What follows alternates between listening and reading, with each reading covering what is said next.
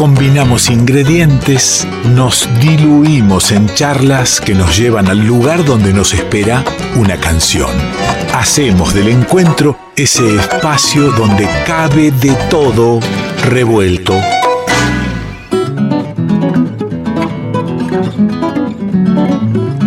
de todo revuelto y camino a una canción, pero caminamos guiados o de la mano o nos va indicando el camino nuestro amigo Alejandro Suarman. ¿Qué dice?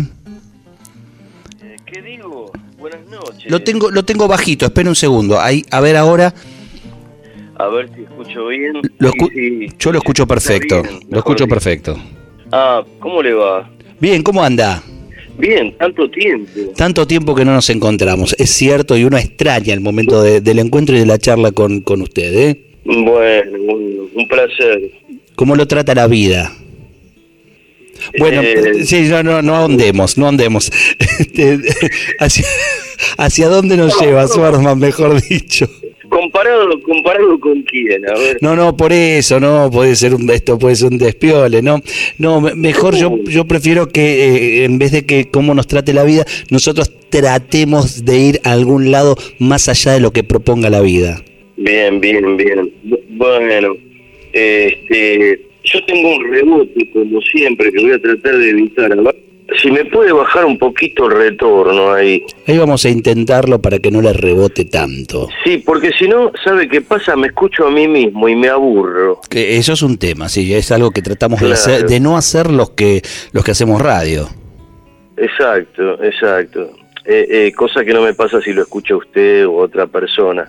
Ya bastante tiene uno con el monólogo interior, eso que que definían los, los poetas del surrealismo, ¿no? Como una misma técnica, ¿no? De, escritura. Pero bueno, yo no, no vine a hablar aquí de, de los surrealistas, por lo menos hoy no es el tema. Y ahora que estoy pensando en términos de contemporaneidad, el disparador de todo esto sí es una letra de un tango que Celedonio Flores terminó de consumar allí por 1932, más o menos en los tiempos en que este, André Bretón y sus secuaces estaban tramando este, el famoso manifiesto ¿no? del surrealismo. Pero bueno, eh, aquí no vamos a hablar de surrealismo, sino de hiperrealismo. Eh, eh, claro, porque la letra del tango que nos convoca diríamos que está lejos del surrealismo y muy cerca del hiperrealismo, ¿no? Exacto, exacto. Más concretamente, y, no sé si ya lo mencioné, pero estoy hablando de la letra del tango Pan, que Cedeño Flores escribió en 1932 y por esas cosas que pasaban antes con el tango, en el mismo año fue grabada. Y a que no adivina por quién. Eh, bueno, es difícil, ¿eh? ¿eh? No es difícil por el año y si decimos que lo, grabó de, de las voces que, uno desearía que le grabe lo que cualquier cosa que uno escriba, estamos hablando del mudo. Claro, el que inventó todo, Carlos Gardel. Usted me permite, eh, eh, su arma, me permite compartir, porque cuando hablamos de pan no estamos hablando de volver o mi Buenos Aires querido y por ahí alguien dice la letra de pan es lo que convoca y, el hiperrealismo. Yo en la vida escuché pan o no me acuerdo de qué está hablando. La primera estrofa nomás, eh, contársela. que tiene para largo rato la sentencia en fija lo va a hacer sonar. Así entre cabrero sumiso y amargo la luz de la aurora lo va a saludar. Quisiera que alguno pudiera escucharlo en esa elocuencia que las penas dan y ver si es humano querer condenarlo por haber robado un cacho de pan. Mire, este, mire por dónde andaba esa letra que elige eh, Gardel eh, grabar, que es todo un manifiesto. ¿no? A mí me llevó, eh, que, tengo más oído en el, en el folclore, ese me llevó a, a, Juan del Monte también, ¿no? Claro, aquí hay algo que desmiente a aquellos que afirman, muy, muy sueltos de cuerpo, que el tango no se ha llevado muy bien con los temas sociales. Yo creo que más bien todo lo contrario. Ya lo he dicho acá en esta columna, que si uno juntara toda la, digamos, este, en un solo cuerpo poético, todas las letras de los tangos que se han escrito, por lo menos desde 1917 hasta la fecha, eh, que es, digamos, el momento en el que aparece Mi Noche Triste, justamente en la voz de Gardel, hasta hoy, yo creo que bien podríamos pensar que el tango es una especie de compendio de la vida o, de la historia privada, eh, específicamente de los porteños, y más específicamente aún de las clases, este, desde las marginales hasta las proletarias, ¿no? Eh, Lo que pasa es que el que, se ubica, me parece que el que se ubica desde la mirada de que el, tango no, no, ha tenido contenido social, es eh, parte del momento de un tiempo de, en el que el tango es un producto comercial, de exportación, y que por supuesto ahí hay una mirada sesgada sobre temas que no tienen ese contenido. Sí, es una mirada sesgada. Y aún cuando, en algunos casos, cuando el tango pretende ser este, un canto de amor a Buenos Aires, ahora estoy pensando en aquello de Buenos Aires, la reina del Plata, que efectivamente es una exaltación a aquella Buenos Aires de los años 20, 30 que brillaba por las inversiones que se hacían, sobre todo este, en términos de, remodelación de la ciudad, en edificios, en toda esa arquitectura ecléctica, este, mezcla de, arquitectura italiana, neoclásica, francesa, española, este, que tenía que ver con esa primera Argentina exportadora de carnes y granos, donde se, se beneficiaba una clase social que invertía en eso. Pero vuelvo al tango, este, Buenos Aires la reina del plata, Buenos Aires mi tierra querida. Y sin embargo en ese tango aparece una imagen que parece absolutamente sacada de otra de otra escenografía, que es, y a la salida de la milonga se ve una nena pidiendo pan. ¿No le llama la atención a usted eso, por ejemplo, no? Pero bueno, eh, justamente pan, volvamos a pan. Eh, pan es ese tango que pinta en una especie de, de breve área de ópera eh, la escena de un hombre encarcelado por haber robado justamente un cacho de pan. No porque le dio la gana robarlo, sino porque realmente, como dice ahí la letra de Serenio Flores, los pibes se mueren de frío y lloran hambrientos de pan. La abuela se queja de dolor, doliente reproche que ofende su hombría. No voy a recitar todo el tango, pero hay una línea que a mí siempre me llamó la atención. Y es aquella que Gardel canta eh, en el momento así cumbre ¿no? del desarrollo de la letra, y dice, se durmieron todos, te cachó la barreta, si Jesús no ayuda, que ayude Satán. Una frase que, que remite directamente... Qué frase además, ¿no? Si Jesús no ayuda, que ayude Satán. Ya lo que necesitamos es una mano, flaco. Exacto. Es una frase que remite directamente a este a, los pactos fáusticos, que es un poco el tema de hoy, ¿no? El, al famoso mito de, del pacto con el demonio. Y no sé si mencionar, bueno, lo voy a mencionar después, una rareza con respecto a esta línea, que yo pensaba que era la original este, en este tango. Y parece ser que no es así, parece ser que fue una iniciativa de Gardel cantarlo de esa manera. Decir, si Jesús no ayuda, que ayude Satán. ¿Gardel acaso también tendría noticias de estos pactos fáusticos por experiencia propia o de mentas tal vez? Lo cierto es que cuentan las leyendas o los mitos urbanos que, que estos pactos con el demonio muchas veces están relacionados con, con figuras del arte, este, bueno, tenemos ahí eh, lo que se cuenta de Robert Johnson, uno de los padres, si no es el padre del blues, ¿no? Primitivo padre, padre del blues, allá por los años 20, 30 en Estados Unidos, que dicen que Robert Johnson no sabía ni agarrar una guitarra y de pronto incluso inclusive se burlaban de él este, en algunos este, piringundines que, que eran frecuentados por por personajes de, del sur de Estados Unidos, entonces un día Robert Johnson dicen que hizo un pacto con el diablo y se apareció con la guitarra y cuando empezó a tocar no se le veían los dedos. Tal vez el modo de cantar de, de Gardel, tal vez la magia de Maradona, tal vez. Sí, no, pero pero concretamente hay mitologías populares. Bueno, en el nordeste argentino tenemos la leyenda de la Salamanca, ¿no? Claro es decir, usted se mete en la cueva ahí en Salavina este, usted es un maleta para la chacarera y para el gato y, y este, se meten un, está un tiempo ahí en la cueva de Salavina y con brujas y diablos y sale bailando como si fuera el chúcaro. Ah, después me pasa bien la dirección exacta Sí, que ando no. necesitando. Eh, yo lo ando averiguando, mire, todavía no no, no sé muy bien, no, eh, no, no tengo todavía las coordenadas. Yo le digo, bueno, bailo tan mal la chacarera que si hay que pactar Ajá. ahí en, eh, en- la cueva, este, no tengo problemas, ¿eh? Sí, sí, sí, sí. Ahí, ahí este, pide un turno con, con Mandinga, con Supay, para hablar este, con propiedad, porque en el norte es Supay, el diablo. Bueno, ¿por dónde nos perdimos? Nos quedamos en los Con pactos con el diablo. Sí, no nos eh, perdimos. Johnson, de Jimmy Page también se decía que, que, que hizo alguna vez algún Es todo verosímil lo que está diciendo, ¿eh? yo le, le- le creo todo lo que está diciendo. Sí. Bueno, eh, Paganini, ¿no? Eh, Paganini.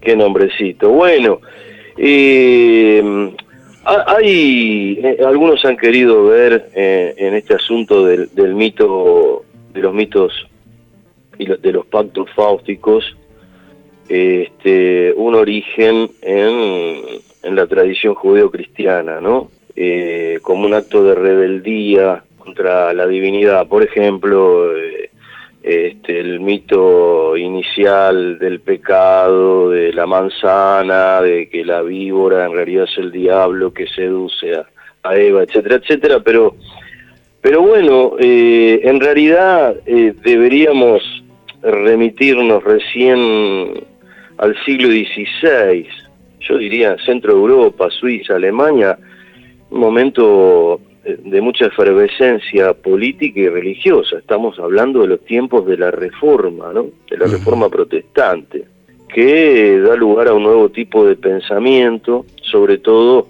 eh, cuando los reformistas con Martin Luther a la cabeza este, rompen con el yugo de, de, ese pensamiento medieval, ¿no? impuesto por la Iglesia de Roma. Entonces dan lugar a determinados tipos de literatura, ¿no? Eh, la, la- la- primera referencia que tenemos de- del, del pacto con el demonio en la literatura, podríamos decir, moderna, es un, un escrito anónimo eh, donde por primera vez se menciona al doctor Faustus, Johann Faust, este, un Volksbuch. Volksbuch quiere decir en alemán un libro popular, que es un, libro anónimo que por lo general se publicaba de esa manera para no deschavar al autor, no era tan anónima la cosa, ¿no? Y bueno, eh, Fausto, Faustus o Georg Sabelicus Faustus aparentemente vivió entre 1480 y 1540, en, en esa época que recién hacía referencia. Eh, y bueno, a partir de ahí, a partir de ese, de ese libro anónimo, se empiezan a publicar otros, este, otros relatos relacionados con la vida de- del doctor Fausto, que fue contempor- contemporáneo, digo bien, este, de Paracelso. Paracelso, sí, Paracelso que tenía Sí, un nombre un poquito más extenso, era como Belgrano, ¿no? Tenía un nombre un poquito más Ajá. complejo y más largo, ¿verdad?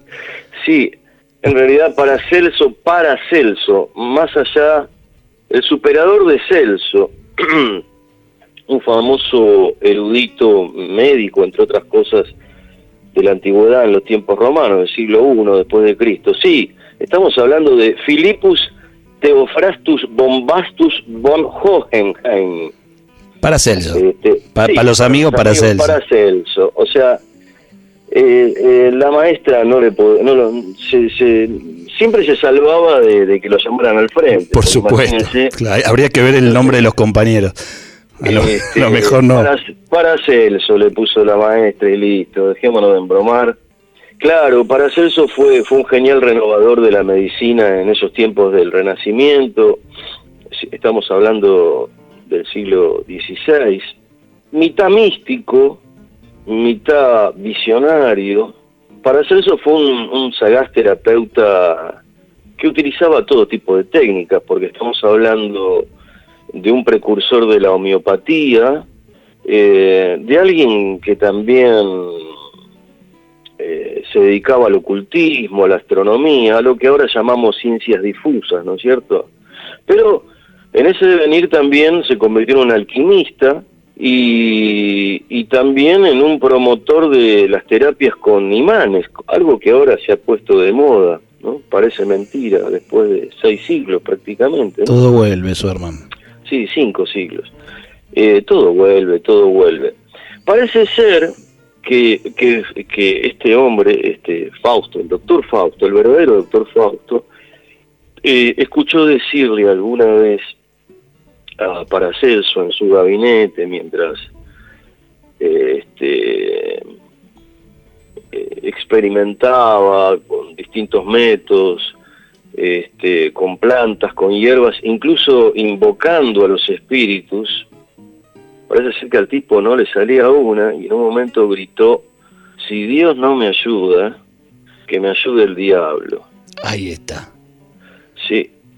La frase de Gardel claro, tango. Claro, claro, claro. Yo digo, ¿cómo íbamos a ir del, del siglo XVI a 1930 al tema PAN? Porque yo hay un pacto con el diablo que no pudimos hacer, que es extender el horario del programa más allá de las una 2 sola de la mañana. cosa quiero decir, porque tendría que hablar también de Goethe, de Gustav Mahler. de por eso le digo, pues yo sé lo que usted trae en el bolso.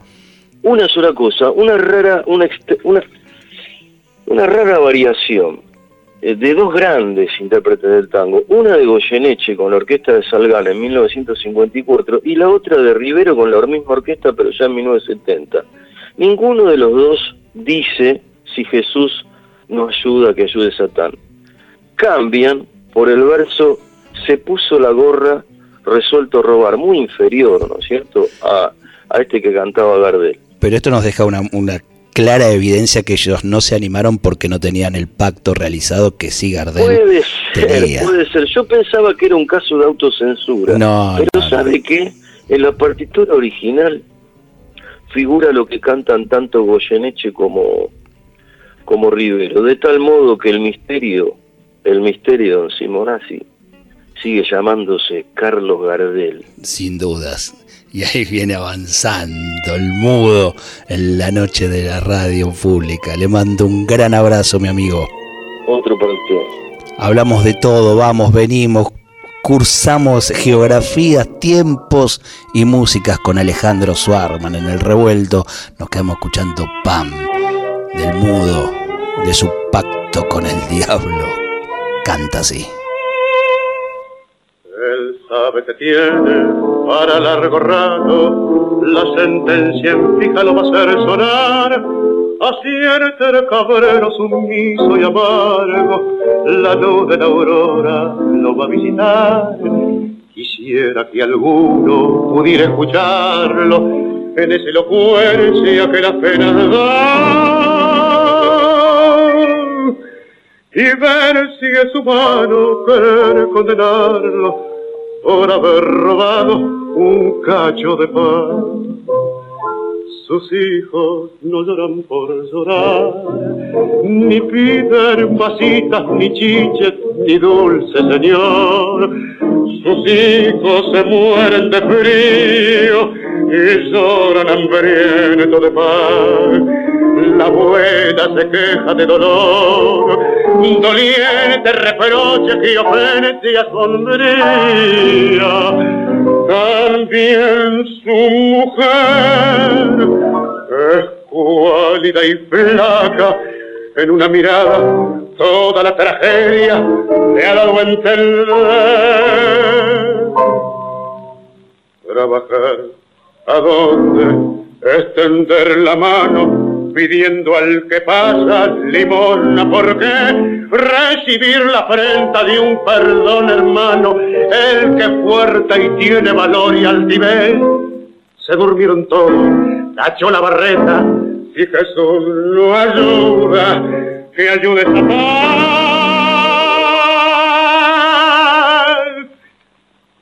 Un vidrio, unos gritos, carreras, auxilio. Un hombre que llora y un cacho de pan. Revuelto de radio. El todo es más que la suma de sus partes.